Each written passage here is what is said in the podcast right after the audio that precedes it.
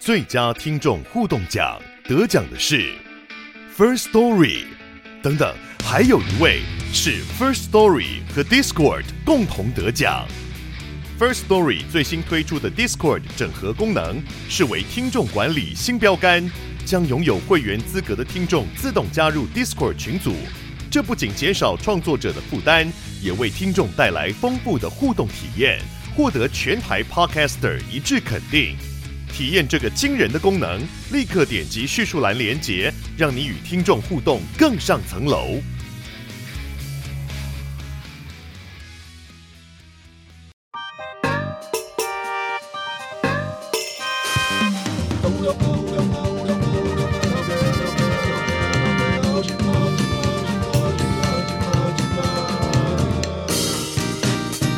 欢迎收听谁来报数？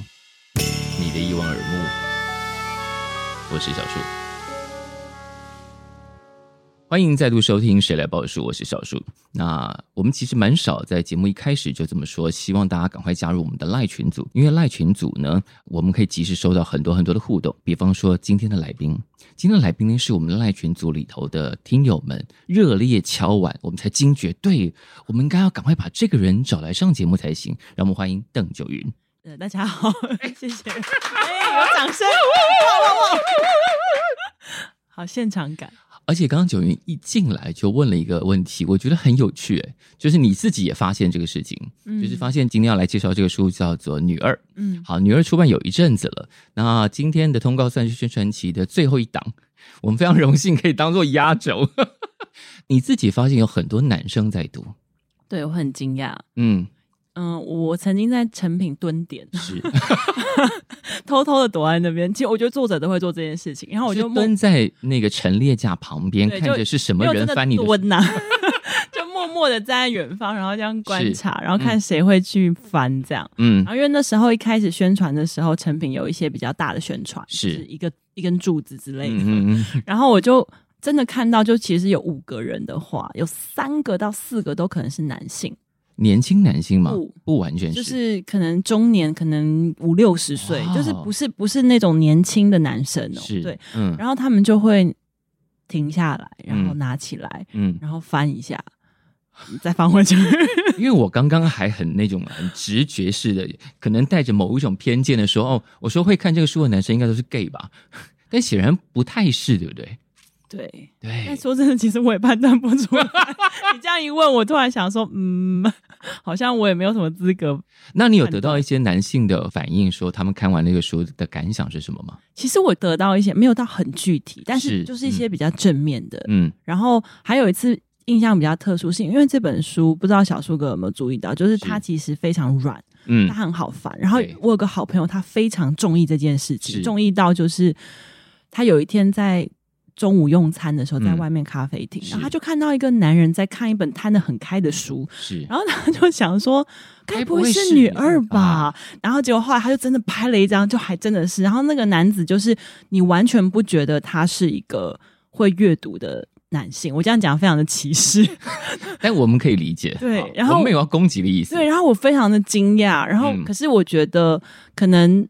这也蛮有趣的，因为我觉得在阅读市场里面，其实女性的声音是大于男性的，是，所以可能男性想说什么也不方便说，或是不好说，因为嗯，目前宣传的的那个风向感觉就是。好像，简单讲就是在踏伐一些。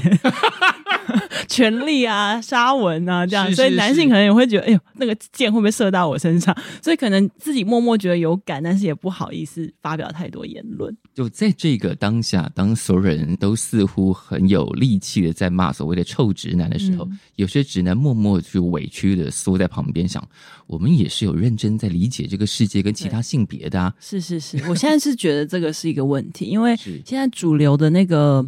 呃，对外部检讨声浪实在太大了，所以我我觉得至少可能我的同温层看到，就是不断的在在骂沙文主义、骂权势什么，然后其实都直指男性，但其实男性也有很长的光谱，而且说真的，我觉得沙文主义这件事情，父权其实男性也是某种受害者，是。对，然后我觉得这件事情比较少讲，因为他听起来不是很政治正确。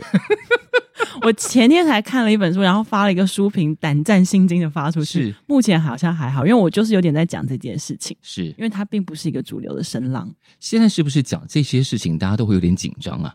我有点紧张，我不知道其他人是怎么样，因为我其实没有想要把自己归位哪里，但是就是一直这样出版，嗯、然后做这些事情，然后我关注的事情，大部分人就会把我归为。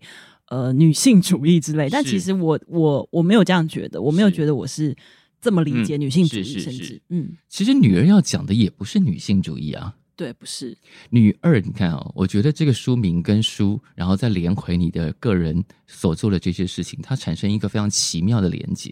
这个是书看起来像你，但又不是你，嗯、但最后看完之后觉得就超级你，超级我 是吗？女二就。这个位置就已经出现了，这是一个寻找位置的故事。嗯、然后他要讲的就不会是就男生跟女生的问题，对，就是当女生好所谓的戏里头的女二，那女二是什么意思呢？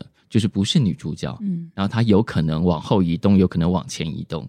那对你自己来说，你现在同时有这么多身份，是演员也是作家，这哪一个身份对你来说都可能不足以诠释你的全部。我觉得现在两个都不足以耶，可能就是加在一起。你你现在想要移动去哪里？我其实没有想，我以前是真的一直想要移动，嗯、就是或者是是不是要放弃一些什么事情？但我嗯，现在觉得不需要了。你中间会有想要放弃一些什么事情？永远都是啊，就我觉得，嗯、尤其是演戏吧，是我觉得如果。听众有演员在在做演员这一行，一定会理解，嗯、就是演员永远都在想说，我还要不要继续演？哦，是因为那个过程中没有如自己原来预期的那么顺利。对，而且另外一部分是很现实，就是台湾市场真的比较小，嗯，所以其实你要一直有戏演，其实是件蛮幸运的事情，嗯、但不是。多数的演员可以办得到的。但如果你没有一直有戏演，你的生计就会出问题。嗯对，所以很多演员可能就要去教表演啊，嗯、或者是打工啊，是。做一些其他的，嗯、当瑜伽老师。没有，这完全没有恶意，因为我自己也是练瑜伽。可是真的，我也曾经想过，说我是不是去当个瑜伽老师？所以我刚刚说《女二》这个书，就是它既像你又不是你，但又超级你，嗯、或者是说，我们刚刚也跟旁边这两位。有在读这个书的同事们聊到这个东西，就是这个书如果是一个想要进入表演这个行业的人，比方说他学了一点表演，他对这个行业有兴趣，他想要去理解剧场，想要去理解电影，女二很意外的会变成一本非常好的工具书。嗯，对，因为写的巨细靡遗。对啦，可能对二十到三十几岁，就是刚、嗯、刚开始的演员是可能有一点点方向性。这个在写的时候，你势必要一直回顾自己的经验。对，但因为还好，因为就是我本来也有在教表演，嗯、所以其实反而是我透过对这件事情理解的更深以后，然后我再重新去看，嗯、所以其实我嗯。嗯，就是以黄晨来讲哈，他对表演的关系，他其实。有不断的在推翻自己，嗯、然后其实每个演员都是这样，就是演员都会经历那种准备很多，嗯，然后就见山不是山，然后见山又是山，是然后见山又不是山、嗯、那样子的过程。对，因为在今天要开始访问之前呢，我们当然要搜集很多关于九云的资料嘛。但我看到一句话，这个是在你之前的访谈里面提到，嗯、你说你谈女儿已经谈到有点疏离感了。对，然后我就想，好，那我们今天我们要怎么样让这件事情变得更性感、更刺激一点？其实我觉得那疏离感不是不好，我觉得那个反而是我自己的小小的优点。嗯、就是当我今天写完一个书以后，我、嗯、我其实会把它放下，所以当我在讨论它的时候，我其实是站一个比较远的角度。嗯，然后我有时候甚至会 用一些我学习到的故事分析的方式去分析我自己。嗯、我可以理解这个感觉。你现在已经站在一个。边边在看着别人怎么谈论这件事情，嗯、但站在边边看着别人谈论这个事情的同时，是不是更让你在这整个创作过程或者你现在的人生阶段里头找位置这件事情，在这个时间点上比较有安全的感觉了？嗯，可以这么说、欸。诶，我觉得最明显的原因就是，我以前很很明显一件事，就当我以演员的身份要去被访问或宣传的时候，嗯、我是非常不自在。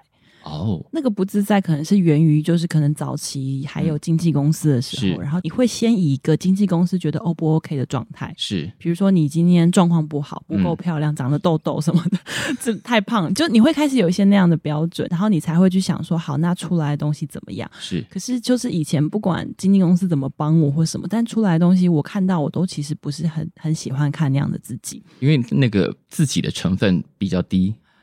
我不知道，就是我觉得看起来，嗯、简单讲，我就看起来很丑。就我看不顺眼，然后，嗯、然后后来我慢慢开始厘清，哦，原来我不适合化浓妆，这、就是第一个、嗯、第一个认清自己的方式。嗯、那以前不懂嘛，就是人家要给你什么你就听，是，就女孩子都是这样成长，没有那么多意见。嗯，然后那后来就是我，当我开始慢慢进舞台剧，舞台剧的标准就有点不一样，嗯、大家还是希望演员以自己的状态出现，是，我就稍微自在很多。然后到后来开始当了写作者，然后很多活动讲座，我就是以自己的本人出现。我就发现我越来越自在，是。然后当我现在再回头要，嗯，要以演员的身份宣传电影或者是什么时候，其实我好像就是那个自在，我可以掌控了，就没有那么多焦虑了，没有那个位置站的比较踏实。而且我觉得一部分也是我没有那么在乎我看起来是什么样子，我觉得这个很重要，因为演员永远都会希望自己好看。我刚刚就说因为丑嘛，对。但是我好像更习惯看到了接受一个我自己的样子，我不用特别把它。化浓妆，或者是穿的不是我的衣服，是但是我是以一个最舒服的姿态。嗯，嗯，因为早期你出现在大家视野的时候是一个广告明星，嗯，也不算，就是一开始是拍广告，然后做模特儿，然后还有当演员的登替。对，嗯、呃，那个那个其实没有人知道的，那个是真的吗？对，我看到你去上康熙的那一段，哦，哦对对，好久以前，对，好像那时候有讲这件事情，对。所以在书里头，因为有讲到说主角因为神似某位日本女星而出道，嗯，然后我找到那个康熙的时候，想哦，这个果然跟自己的经验有一点点连结，嗯，对，所以那个当时被这样讲是有困扰到你的。那个时候没有、欸，因为我还蛮喜欢全智贤的。嗯、然后那时候我刚好是正大韩文系，嗯、其实我的历程是有一些历史背景，比如说我当名模的时候是呃林志玲正起来的时候，嗯，所以台湾有一个名模潮，是，然后所以就对在那个时候，然后后来名模就开始转战演艺圈，嗯，然后转战演艺圈以后，那时候韩剧又起来，然后我是。韩文系的，所以好像。都在某一个刚起的浪头上，就是时间都有帮你推了一把，但我没有乘到浪，我只是刚好在那个浪头上。那个没有乘到浪，其实是你不想要吧？我觉得这件事情真的好难，因为以前在经纪公司的时候，其实我很喜欢我以前的经纪公司，他们也对我很好，可是。是对世界的逻辑还是不太一样，因为他们就是很多要管理很多女生，嗯、那当然他希望尽量能推，能推中就是，所以他会一股脑的把你往下那边推，然后也不会告诉你你应该要克制化或什么，嗯、所以就是我就是比如说就会被推去要做很多我做不好的事情，比如说我那时候什么要做车展啊，现在我不知道还有没有，应该还是有的。对，然后我那时候。立刻就跟公司讲说，我没有办法做车展，我没有办法在那样的场合待十天，然后穿那样子，然后被男性那样子观看。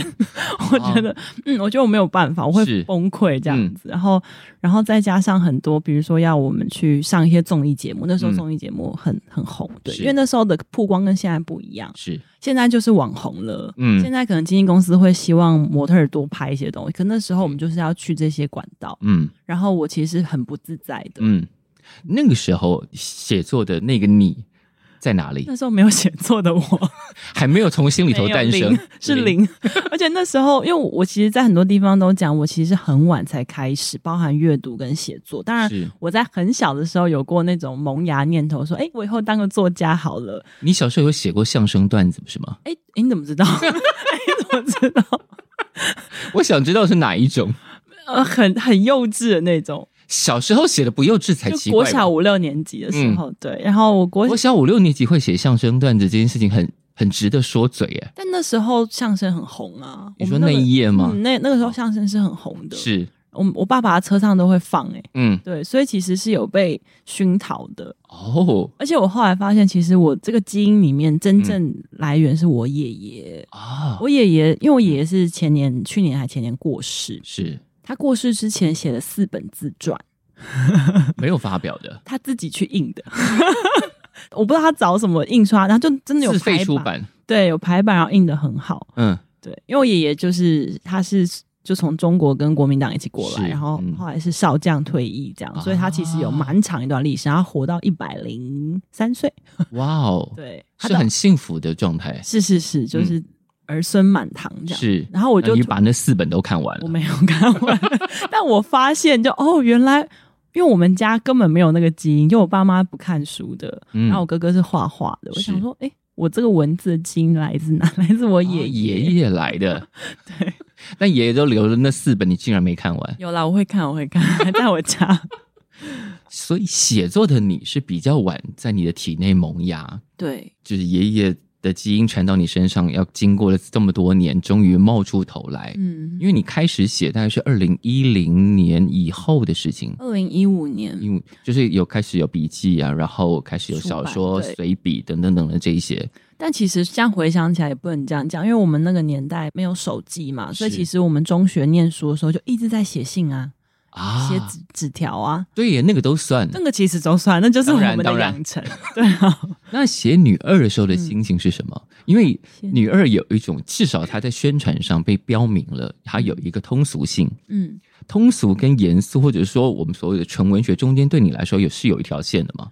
我觉得是有，然后我试着想要把它擦擦掉。通俗对你来说的意义是什么？通俗对我来讲意义啊，就是我觉得就是一个小说，它可以不论你的行业，不论你的背景，然后你对于这个故事就可以打动越多人，就叫越通俗，就这样。哦，所以它在文字的使用上或故事的行进上，是会有一个你想要每个进来的人都能够知道这个角色经历了过什么事情，即将要发生什么事情这样。嗯，其实应该说我，我比如假设我写了一个八成的饱和度。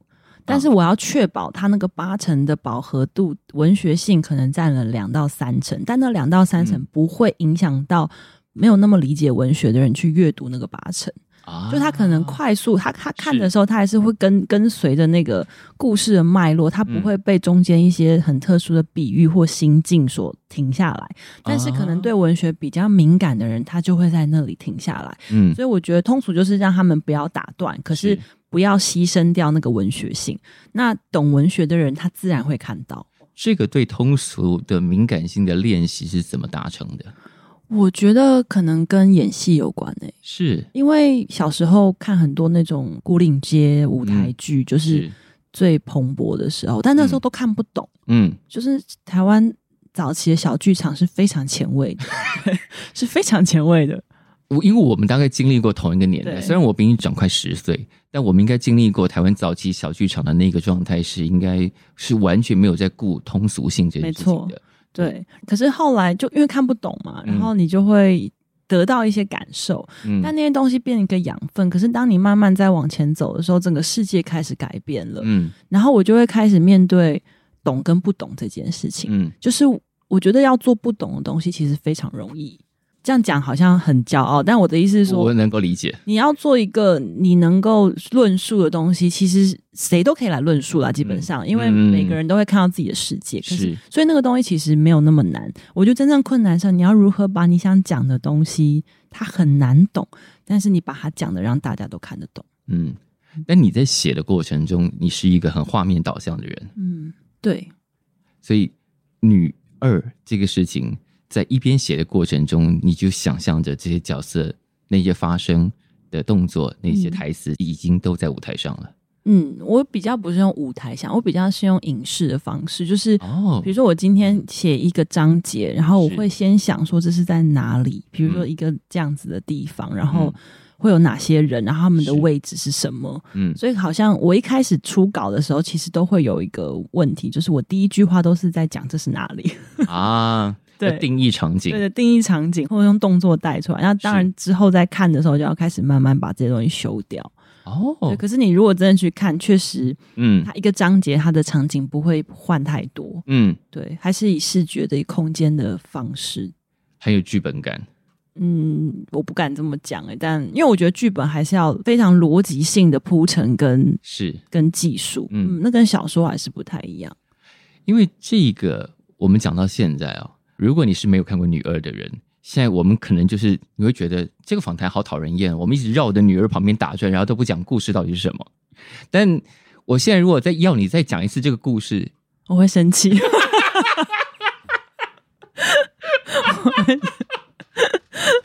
女二呢，就是你可以说主角是黄成，也可以说主角是他姐。嗯，可以这么说，可以说女一是他姐，嗯，女二是他。然后他在他想要变成演员的过程中，发生了非常多事情。嗯嗯，从二十岁到四十岁，然后中间又有出现过一些男生，一些男性。这本书是没有什么男主角的，有啦，没有主角，有些男很多男配角，很多男配角。对，嗯、那但这过程中有非常非常多有趣的事情，因为呃，我们就像我们刚刚讲，这是一个。虽然这样讲有点奇怪，这几乎是一个只有演员才能够写的书。嗯，有可能，极有可能，因为这些感受不是你调查可以调查得出来的，不然就是要像吉田修一一样，他真的去那个。剧团就是跟着那些演员走，对，你得还是要在里面。对，你你要在里，呃，因为里头除了我们刚刚讲说，如果讲非常外在的，它可以当成一个新演员的工具书，嗯，但非常内在的是，它有非常非常多内心小剧场。然后那些内心小剧场是你没有在那个场景混过、挣扎过，是很难得到这样的结论的。对，嗯，你这样讲，我突然想到，昨天看到编辑传给我一个书评，是。那个人好可爱，他就说他完全没有办法理解这个主角做的所有的选择，跟 他说我真的没有办法理解。然后，但是他他看得非常投入。然后他说中间看到全是性侵的时候，我简直想要摔我的阅读器。然后就说我后来还是把它看完了。可是我真的觉得，可能因为我不在这个圈子，我真的没有办法理解他为什么要做出这些决定。可是你看得出来他的语气，他其实已经完全进入这个故事了。嗯，是，嗯。他甚至在为主角生气，有一点，对。但我们刚刚讲到，因为这个书看起来，或者说对照你的你现在的人生发展来说，它就是一个在寻找位置的过程。嗯，然后那里头还进了一个，其实像心理咨商的的课程，叫做家族排列。家族排列这件事情，其实也是在找位置啊。对，就你把你放回对的位置之后，你的情绪，你跟家人之间的关系，好像可以得到舒展。你怎么认识家族排列这件事情？嗯、哦，家族排列真的是，因为很多人都说，可能第一次听到这个东西是从女二，所以我现在希望有一些心理圈的人，就是赶快去发扬光大这件事情。家族排列我会认识，是因为其实，嗯、呃，我二零一六年的时候，我人生就经历了一些变故，嗯、然后。我就进入一个很低潮的状态，嗯、然后那时候我偶然之间回正大去旁听课，嗯、然后认识了陈文玲老师。陈文玲老师是正大广告系的教授，然后他后来就开始在学荣格，所以他把荣格那一套东西带进学校那边。嗯、然后他每一年都会找一个老师来帮帮忙做家族排列，然后他那一次就邀请了我，是所以我总共去做了两次，嗯，但是都是跟学生一起。然后那两次经验，我觉得改变我非常非常大。怎么说？怎么说？就是我没有完整的排我的家庭，但是在那个排列的过程当中，呃，有排出一个两个重点，就是因为我小时候就是一直在一个非常恐惧的情绪下长大，可是我其实没有经历什么不好的事情，就哦，因为我不是妈妈带大，所以我可能没有安全感。嗯，那后来在家族排列的过程当中，老师就觉得，哎，我们家我排的这些人好像少了一个位置。嗯，后来。就我才突然想到一件事情，是我其实本来知道，我忘了，就是、嗯、就是我有个大外婆，是我外公原本的老婆在中国，嗯、然后那时候他而且还有生小孩，然后可是后来跟着国民党来台湾以后就失散了，就留在那边。对，嗯、然后因为好像那个过程我有点搞不清楚，反正总之他们就被列为黑五类。所以他们过得很不好，就、oh, 就是他们没有断绝还是怎样，但是有一票其他的我妈妈另外的亲戚是 OK 的，嗯、现在都很好。嗯，然后反正总之就是跟那个外婆，然后因为我妈妈从小她就很不开心自己是独生女，后来她好像长大知道这件事情的时候，她就很兴奋，她就觉得诶，她有一个同父异母的哥哥姐姐。嗯，然后但是后来好像就是对方，反正他们就没有联系上。嗯，对，然后。老师就说我的那个情绪有可能是走进我大外婆的情绪的，就是那种被被遗弃的那件事情，哦、然后充满了恐惧。对，是。然后我那时候有种豁然开朗的感觉。但排出这些事情之后，要怎么去调整或修补？嗯、其实，嗯，我觉得应该是说这些东西，当你觉察的开始就是疗愈的开始了。OK，嗯，他们有一个明确的方式。然后另外一件事情就是排童年，然后那个童年很好玩，嗯、就是反正我们就让呃请人代表我们的童年这样子，嗯、然后就很所以很多人的童年都在场上，然后我们其他人就是在旁边看。嗯，然后我就看到我的童年就是不断的想要找别人玩的，都没有人理他。然后我就在旁边看，我就好难过。然后突然想到，对，这就是我的童年，因为我哥哥比我大五岁。然后我从小就是没有人可以跟我玩，然后我也没有什么玩具，然后我也没什么书。然后我只要去碰我哥哥东西，他就会生气，然后我会把它弄坏。所以就是我就是从小就是很渴望有一个人玩，但是我就一直觉得被被嫌是拖油瓶。你哥现在还这样嫌你吗？我哥在加拿大了，对，但你差那么多，嗯，对，但现在当然不会。我哥后来跟我还蛮好的，只是小时候年纪差很多。因为有些访问你会提到说，哥哥学你碰他电脑，电脑就一定会坏；你碰他车，他车就会怎么样。其实到现在我还是会有点怕碰那些机械的东西，我觉得只要我一碰，好像就会坏掉。就是你看，你哥给你留下什么多大阴影？对，而且他小时候骗我钱去买任天堂，我要讲这个讲到讲到死。他就为什么可以没有红包钱呢？嗯、然后他就我其实小耳根真的很软，然后我从小就是一个会存钱的小孩，是、嗯，然后他就是一个会 只会把钱拿去花掉的小孩，然后他花完他就来骗我的钱，那怎么骗？我忘记他怎么骗，他的意思就是说。那个很好玩，然后买了我们就可以一起玩什么什么的，然后说只要借我多少钱，所以重点是一起这样。但没有啊，没有，我根本他没有教我怎么用，然后我也不会用那些卡带什么，然后他也不准我动。对，反正总之就是我童年就是在这样的恐惧里面，而且我们童年其实我们家里那边有个游泳池，是那种。户外野生游泳池，嗯、对。然后小时候，我爸就叮咛说，因为游泳池其实很深，他就叮咛我哥说，绝对不能让我一个人去游泳，因为太危险了。对。然后，但是我哥就带着我去游，然后把我压在水底下。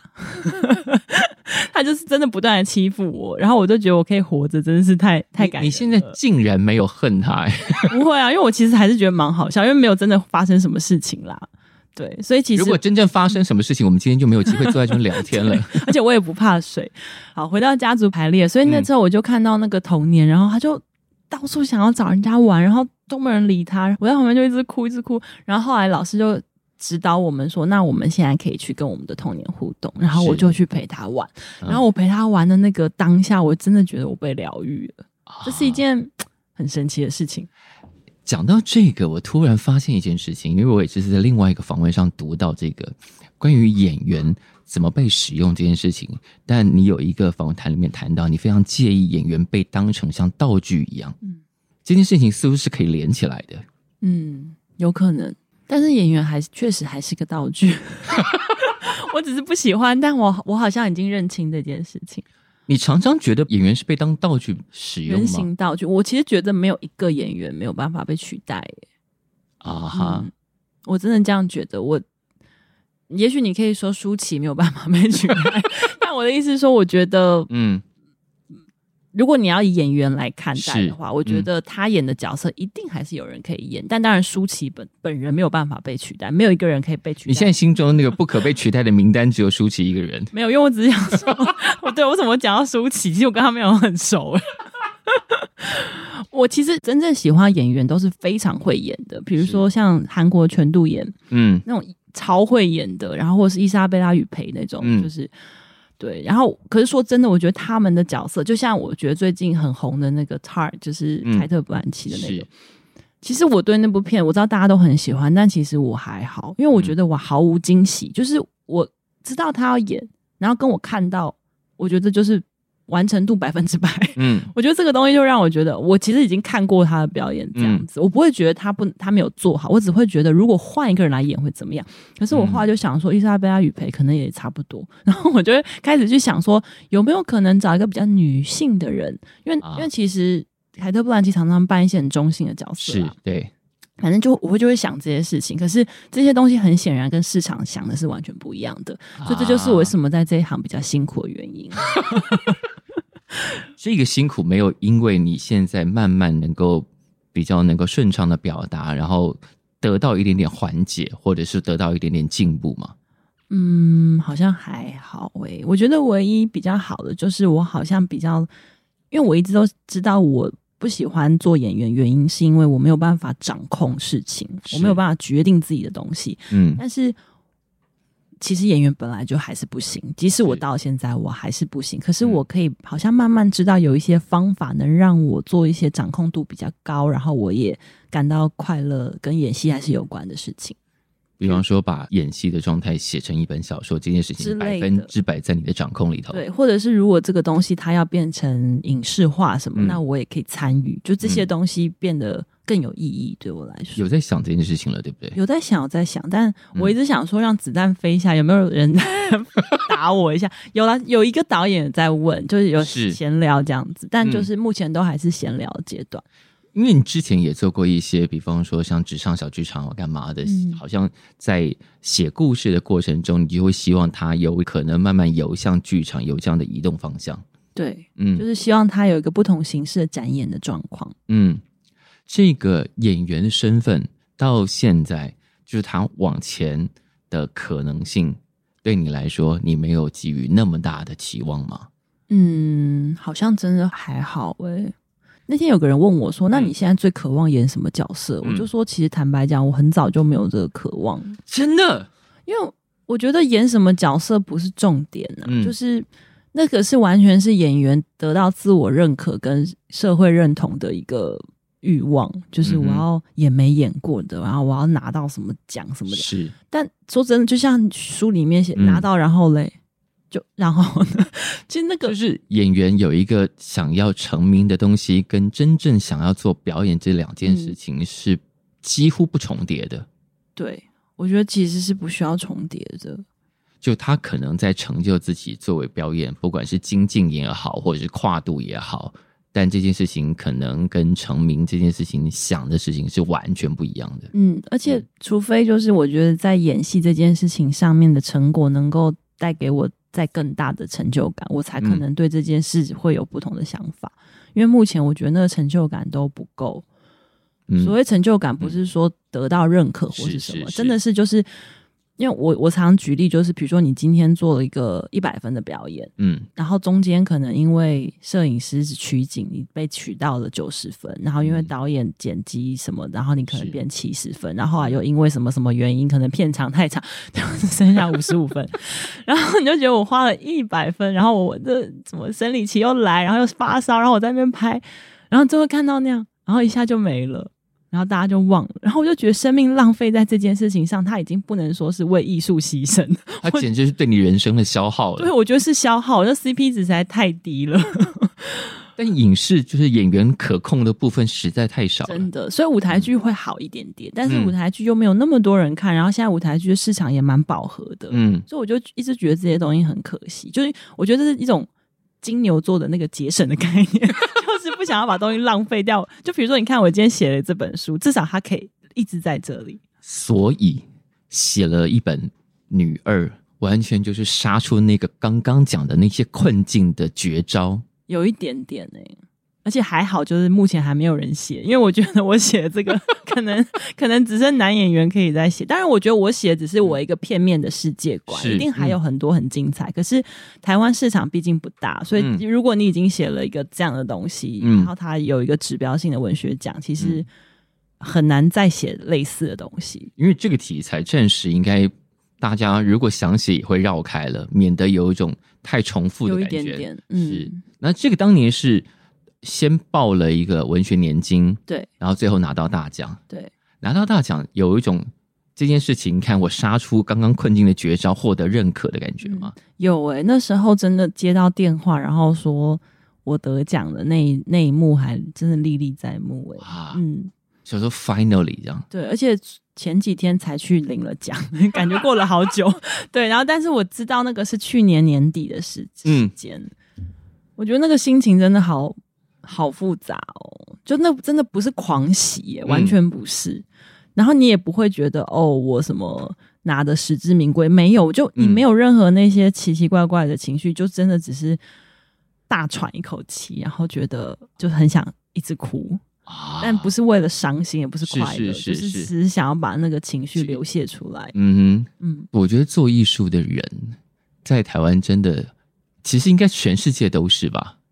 即使你到了，比方说到国外学习，你碰到那些老师跟同学们一起去学习的这些伙伴们，大概也都会在这个情绪里头纠缠很久。会，但是我觉得国外市场跟我们还是相对不太一样，因为是。国外演员就是演员，嗯。嗯，没有人要就是想说我要成为一个明星，不是没有人啦，就是比例比较少。对，但在台湾，其实演员好像就是要成名哎、欸，嗯，不然就是大家就会觉得你在干嘛？对，不然就会觉得。你可能就网红之类，我觉得市场真的太不健全了，所以我觉得在台湾做荧光幕前的人比较辛苦。嗯、那这样回想，你当时这么多年前小时候在破报上看到剧团争演员，嗯、你现在会对当时的你说什么？嗯，还是会去，因为我觉得很好玩。当时有应征什么特别的角色吗？嗯，还是就去尝试，然后他们也在琢磨你到底可以演什么。对，他们那个都没有特别什么的角色，而且你知道小剧场都看不懂，都不知道在干嘛。当时这是哪一个小剧场啊？不要说，他现在已经不在了。对，大家去看女二啦，这一段写的蛮白的，细节蛮多的。女二真的是一个看起来血淋淋的小说。嗯，那个血淋淋的程度会有一种，如果就像我们刚刚讲，你今天是一个初学者，然后看到这些的时候，如果你都没有却步，你看到这边你还可以继续往下看，然后觉得这是你真要走的路，你你的第一步心脏强度应该已经还不错了。嗯，我觉得会想要拿起来，就有两种人，一一种人就我不屑，我不看，对，然后有一种人会可能。好奇吧，嗯，拿起来然后看完。我刚才在想，那些男生看这个东西的心情，如果他们是一般，比方说不是我们因为呃对这一类的题材、对译文题目特别有兴趣的男生，可能看着也会想，是不是透过这些能够更理解一些当代女生的心情的变化？嗯，因为里头真的有非常多细节的女生为什么会在乎这个事情？为什么你这样做？对一般男生来说，可能没有什么，但你已经彻底把女生惹毛了，不自知。但我好像有惹毛到一些男生。你这样一讲，我突然想到有一个评论，我猜他是男性，嗯，因为他就是直接不爆雷的说，他说他对于某个角色，其实应该就是黄晨，他对于他的一个决定非常的感冒，不谅解，他觉得为什么可以不不告？对，为什么为什么可以？嗯为什么这个这个生育的权利你可以自己享有，而你不让对方知道等等这些东西？嗯、是。然后确实这这件事情在一开始就是出版社一开始在社内里面 run 的时候，就有男性提出这件事情，觉得为那个角色非常打抱不平，就是为什么他没有权利知道这样。我其实，在很多地方我都回了这句话，我觉得没有什么为什么，因为那是皇城的决定。是啊，是那个角色的决定。只是我我一直都觉得，女性对男性最大的报复，真的就是不告诉他这个孩子是你的。这是我目前想过最大的报复，就是永远不知道。但大家会提出这些，表示大家都挺入戏的。嗯，对，嗯，你会对于那个动作不理解，表示你已经开始站到戏里头，想说为什么？那蛮好的啊。但我觉得那个。那个行为真的超勇敢的，是因为我也看到一些你的呃其他的访问，以为小时候在创作的时候，你都会经常是一个气不不的状态，对，气不不，气不不了一阵子。为什么？为什么？我觉得要把那些东西都拿出来。对啊，因为要回到以前一些儿时的幼稚的冲动的情况，嗯、然后去重新去想，然后有时候又会。啊，为什么那时候没有这么做？那时候为什么面对这样的人没有这样回他？啊、可是同时你也会想说啊，如果我那时候这样回他，我现在可能就不会在这里了。等等，就是嗯，各式各样的情绪吧。所以现在把那个气噗噗都消化完了，已经消化完。其实初稿写完就就没事了，也是一种非常疗愈自己的方法。嗯嗯。嗯 这样讲好像好像在发泄什么，我是没有啦。可是写作难免有一点点这样的，就是也不讲发泄，就是他重新整理梳理。嗯，对，有一些气，不管好气坏气在里面流动，那种是要把它整理完，放在一个地方，这样它就不会继续干扰，然后可以往下移动。但我觉得很难的就是我在写的时候，我就在想说，我不要把导演这个角色写的这么坏，因为如果只是坏，只是就很无聊，因为。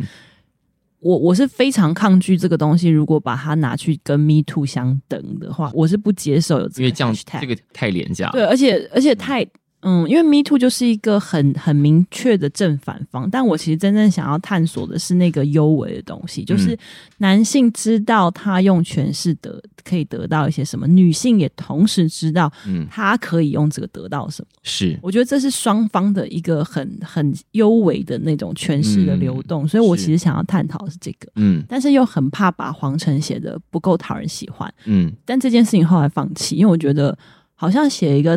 讨好的角色，那就像是我要成为一个讨好的作者一样，好像不对。那就那就又落回我以前要当演员，或是讨好讨好媒体、讨好经纪公司的状态，那傻了吗？就回去了吗？对啊。但现在也不是说要故意惹毛大家，只是没有要。我想应该还好了，没有要到惹毛的状态。是现在不讨好会，会难受吧？但生命就是会蛮难受的，嗯，有的时候。你在书里头还设计了一个，其实，在写的过程中应该也会挺难受的实境秀。嗯，那个实境秀蛮有趣，因为刚好我在写的那一阵子的前段时间，中国就非常多实境秀。嗯，然后我一开始看那几个节目，看的不是很舒服，因为。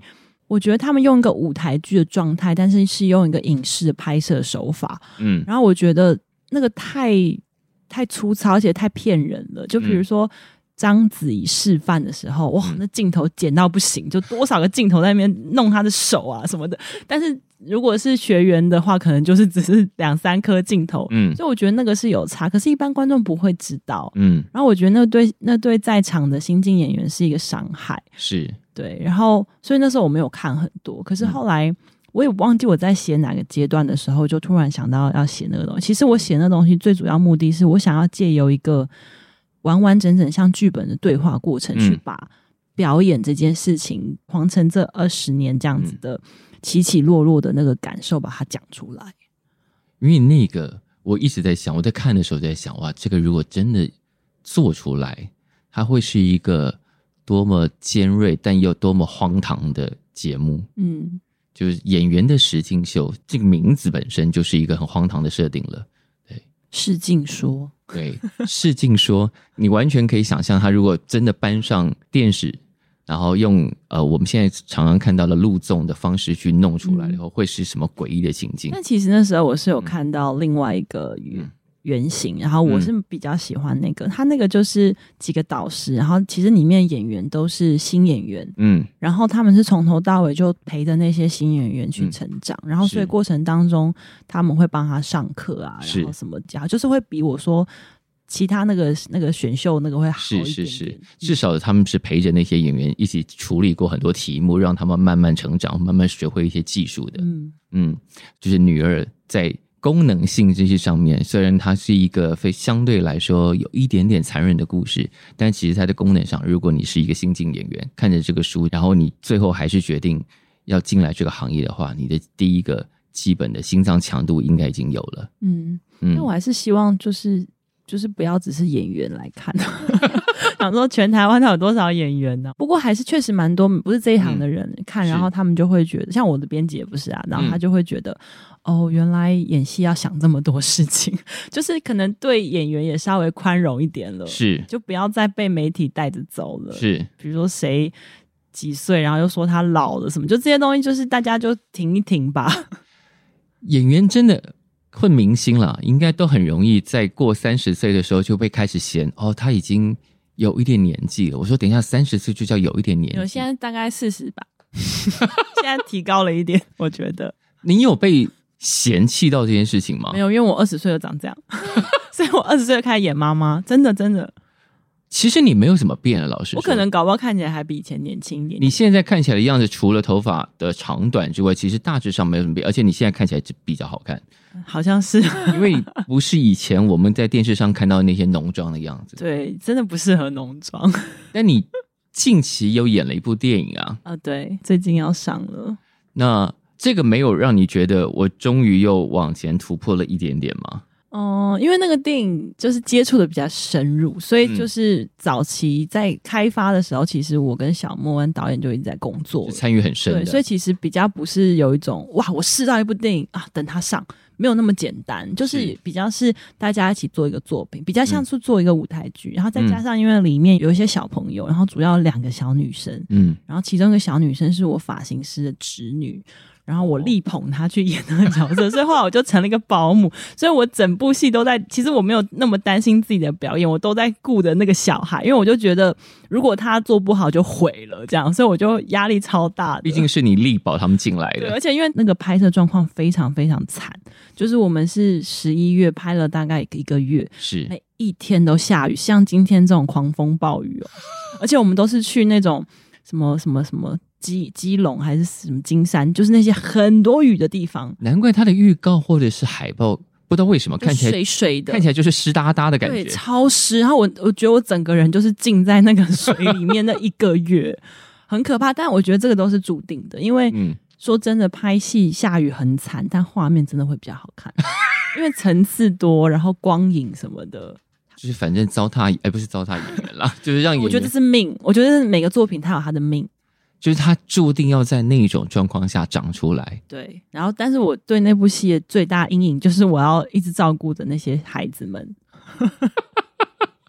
而且因为那小女生穿和服，嗯，然后和服又很难穿，而且因为我们就是请她来，然后嗯，等戏的时候我就要督促她做功课，就很怕，因为她明天还要上学，可是我们可能 delay 了或什么的，所以你其实给自己找了很大的麻烦。有一点，我常这样子。但当然不是每每个作品都这样啊，是。可是也因为这样参与度高，对作品的感觉会不一样。这个电影你还没有介绍很多，对不对？这是第一次讲哎、欸。那不现在先讲一下好了。你现在应该还可以比较不那么厌烦的讲这个故事到底是什么？我怕我讲的不好，因为那故事很难讲。挑战你了，来。因为那个故事其实就是在讲一个有中年危机的天文学家，嗯、然后那就是莫子仪，然后我就演他的太太，然后我们有一个小孩。嗯、那我们的婚姻就像大部分人的婚姻都不怎么幸福，就是我们是比较像是，他讲的大部分人，大部分人就像比较像室友。我有句台词就是我们像室友一样，嗯、对，然后。但其实这只是这部电影的三分之一，因为这电影其实三线叙事。嗯、至于就是那些角色是怎么怎么牵扯的，就要大家看。因为其实我也没看过，我也没看过最后的版本，是是所以我不知道到底会剪去哪里，长，长什么样子。对，我只知道我的部分跟我拍摄的状态这样。是拍完是开心的，拍完就觉得终于拍完了。对，就觉得啊，哦、拍戏很耗体力吗？拍戏超级耗体力的啊，拍戏完全是看运气。如果你拍戏很爽的话，真的是上辈子修来的福。大部分拍戏都都蛮辛苦的，都蛮累的。嗯，所以演员其实对于身体来说是要有长期训练的。我们都把钱都拿去整骨啊、按摩，真的真的都是这样子啊。我们平常的休闲活动就是在做这些事情。但你现在不慢跑了？哦，对，我现在不跑步了。为什么？觉得好像，因为可能我脊椎有点侧弯，然后所以我觉得跑步有一些姿势，嗯、我后来发现其实连走路都都是有技巧的，但是我们都不太会，所以其实那个姿势弄久了以后，可能对身体不是那么好啊、嗯。我现在就是练一个比较强度比较高的瑜伽，强度比较高的瑜伽是姿势更难吗？不是不是，它其实是比较。多在训练你的非常小的一些肌群，它叫艾扬格，就是比如说我们很多、嗯、很多运动都在学习我们怎么运用我们骨盆这边的。对，因为很多人的骨盆是歪的。对，或者你怎么转你的骨盆，然后怎么把大腿骨插进你的腿的骨盆里面，哦、其实都很困难。然后，但这个东西会对我们核心其实蛮重要的。嗯，核心不是指核心肌群，是整个人的核心。因为这样你人才会站得正。对，一般人也应该都要知道，这样大家的身体可能比较没有那么多毛病，我觉得是，但瑜伽很可惜，就是都是年龄比较大的人才开始。现在好像有年轻一点啦，但像我的瑜伽同学都是上班族啊。啊，我觉得大学课应该要瑜伽课，让学生 学习怎么怎么照顾好自己。可能那个时候大家年轻力盛，都没有觉得身体会出什么问题。真的，对，因为年轻的时候大家都觉得自己天下无敌啊。没错，嗯，那。当你进入三十几岁之后，就开始发现你的身体能力可能雪崩式下降的时候，雪崩，又发现好像瑜伽可以挽救一点什么事情。对啊，我是蛮推崇瑜伽的。嗯，我觉得男生也可以做。所以你自己有在教吗？我自己没有啦。嗯，我觉得那个太困难，那个就是另外一个专业，我可能要放弃一些。那听说你还有接触水晶？诶，怎么会有这个 好久以前的事情？但我没有很懂，只是有一阵子还蛮喜欢石头的。然后那阵子喜欢的时候，就稍微研究一下，然后写了一个小小短篇。是，因为你最近的新的小嗜好是什么？最近新的小嗜好在研究母女。在研究母女的还有婆媳之间的关系。你已经进入这一段了吗？因为我在写另外一个故事，然后我就在、哦、对，我就就突然意识到，其实这个问题还是蛮严重，在现在社会里面。其实母女也是我大概长大之后才发现，我身边男生可能很多人也都这样想说，母女应该是理所当然的感情很好，没有发现完全不是，超复杂的，就中间的竞争张力是很惊人的，而且。会有这个想法，就是来自于我对我妈妈的感受，就是我妈妈有一点婆媳问题。然后因为现在奶奶过世就可以讲了，就有点婆媳问题。然后小时候我妈妈就会跟我抱怨一些事情。那我很小的时候，我听的我也不知道该讲什么。我也就是奶奶也对我很好，啊那我就不知道在哪。然后我只是现在长大就会觉得，那我妈她有没有跟我哥讲？她为什么不跟我哥讲？我就突然有一种，嗯，她为什么不跟我哥讲？因为这件事情，他们就会觉得男生不用处理。他们会觉得女儿要站在妈妈那边，是，嗯，但女儿经常在很多情绪上是没有办法理所当然跟妈妈站在一起的，很难。因为如果以个体化路程来讲，女性其实是会先靠向爸爸，嗯哼，对，因为她为了生存，她会先靠向爸爸，然后所以她就会否认妈妈。可是到了我这个年纪，我们就要开始学会怎么再走回妈妈那边，嗯哼。接下来要写的这个东西会是以什么样的方式呈现？嗯，我先写一个中篇小说，因为我没有尝试过中篇小说。你已经写了短篇小说、长篇了，中篇应该就不是大问题了吧？哦，我中中篇问题很大哎，因为那个结构，因为比如说像怕写太多吗？不是，因为像女二是一个很明确的结构，它就是线性的叙事。嗯、是，但是中篇我就它也可以线性，然后只是短一点嘛，就是切一段。但是我不想，我想要让它的叙事是像。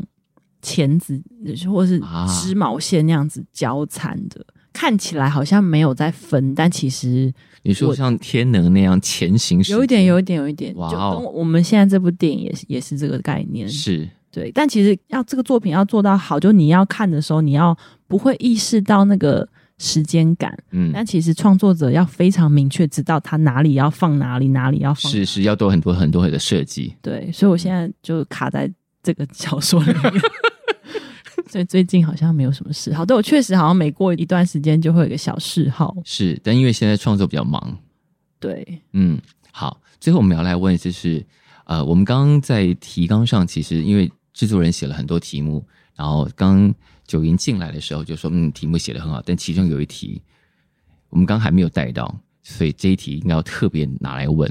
我们好像是不是都没有讲到题目？有啊，有啊，有啊，就我们都闲聊到其他事情。好，这一题呢，就是女二的最后，小茹忘记数九，而你名字中有九，这当中是在传达些什么吗？只是制作人特别要写出来问的题目。我觉得这很棒，因为目前还没有。我我原本觉得这很明显，应该大家都会发现吧？就好像从来没有人提过，嗯、可能大家觉得讲出来就不好玩。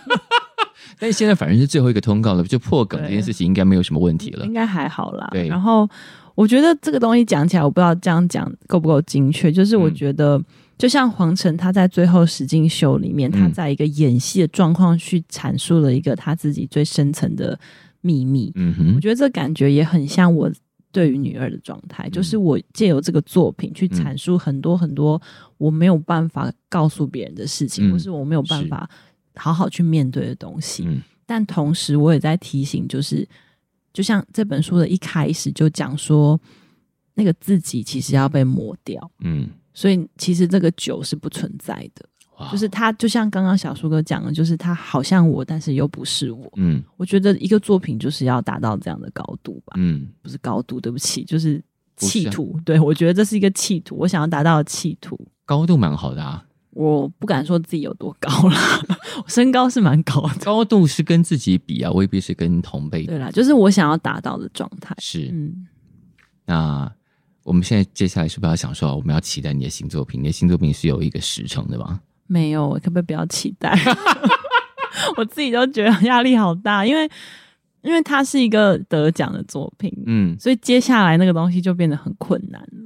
我现在正在感受这件事情。即使我另外一本小说其实已经写好，但是因为我不满意，所以短短时间还不会出。然后我在写这个中篇，可是写这个中篇就是已经得奖的状态才开始写，所以写起来绑手绑脚的，就自己给自己很多障碍了。对，你就会想说，我会不会就只能写出一本女二？我们为什么要对自己这么坏啊？嗯，因为我们还年轻。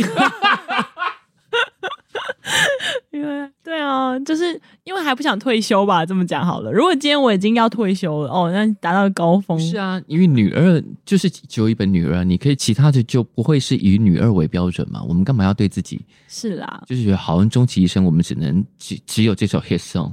没有，因为我觉得我有被一些一些人的想法有一点点小小的击倒，就是比方说，就是有一种评论透露出来的那种论点，就是他。好听的讲是女二是只有你写得出来，嗯，难听的讲就是要不是你经历过那些，你怎么可能会写出女二？那这句话言下之意就是把创作的能力降低了，是就是非得写你经历过的事情，就是把作者的能力变得很低，把创造这件事情，事情变得很低。我觉得这是我现在面临的问题，不是问题，就是我我接收到的东西。所以你想要证明你可以写你没有经历过的事？我觉得应该不是说证明，而是嗯。其实我不觉得作者作者一定都会把经历过跟没经历过全部融在一起写嘛，所以重点不是有没有经历过，重点是你怎么把这些东西产出。但是因为我第一本是这样，然后跟我的身份这么贴近，所以大家自然这样联想，我也容易对号入座，是 OK 的。但是就所以就变成下一本就会是一个关键吧。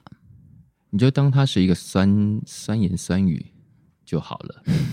那因为那个酸言酸语的言下之意是这个东西写得很好。嗯，是吧？好，至少他有看完才会这样讲。看完了，然后就说：“ 哦，这个要不是你经历过那个、那个言下之意，真的就是你写的很好啊。” OK，好，因为你经历过，所以你才可以写这么好。你要是没经历过，应该不行吧？应该写不出来吧？那我们就截前面他肯定的那个部分就好了。嗯，对，好的，好，谢谢。我常常看一些小说，就会觉得哇，好厉害！为什么他们怎么写的？怎么写得到？我想要继续写那样子的小说，就是别人。我觉得很多人看到女二的时候，也心里也在想这件事情吧。我不知道，因为都没有人这样跟我讲。也会有一种哇，你可以这样写的那种。嗯、我觉得他嫉妒了，你不要，你不要介意那些事情。而且非常感谢，就是因为女二已经出了一阵子，然后九云还愿意在这么久之后登上谁来报树。不会，希望接下来都会非常非常顺利，然后不要管那一些有的没有的。好好的，谢谢。开期待你很快可以再坐在这个沙发上跟我们一起喝酒。对啊，你都没有喝，我都喝完了。好，最后我们就干了吧。好，好，这一滴。好，拜拜，拜拜。